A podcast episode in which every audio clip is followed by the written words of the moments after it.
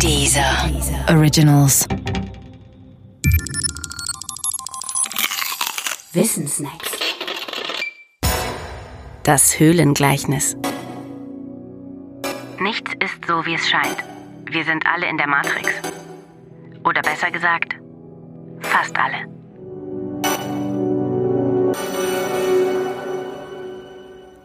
So oder so ähnlich spricht Morpheus zu Neo am Ausgang des 20. Jahrhunderts im Film Matrix.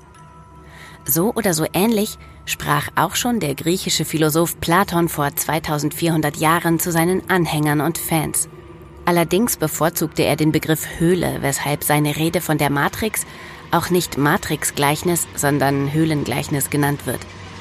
Man findet es in seinem gewichtigen Buch Der Staat. Und es geht so. Menschen vegetieren in einer Höhle unter elenden Umständen dahin.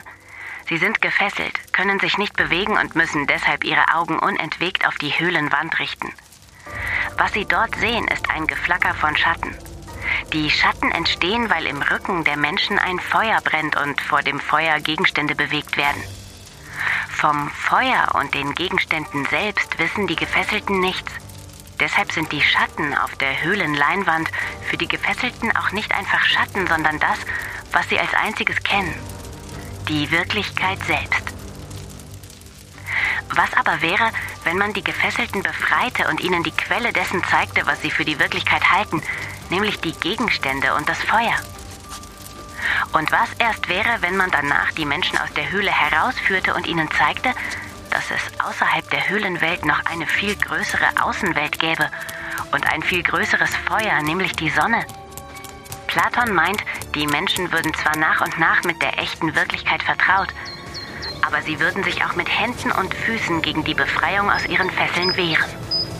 Denn sie lehnen die Einsicht ab, dass es Dinge gibt, die wirklicher sind als die, welche sie für wirklich halten.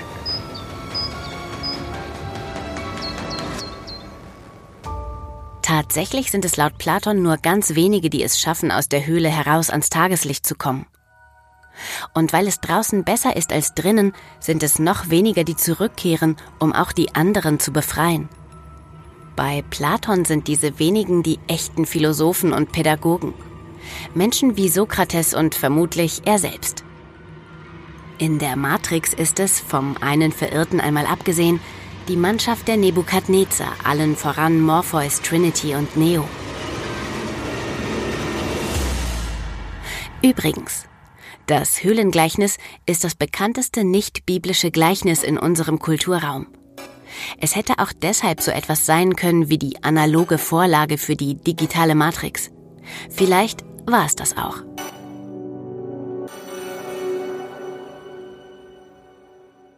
Komm mit auf eine musikalische Reise durch Berlin. Hip-Hop, Techno, Musik der 80er. Bekannte Künstler erzählen dir mehr über die Geschichte der drei Genres in der Hauptstadt. Gehe einfach auf www.diesermusictours.de und entdecke die Dieser Music Tours. Dieser Originals.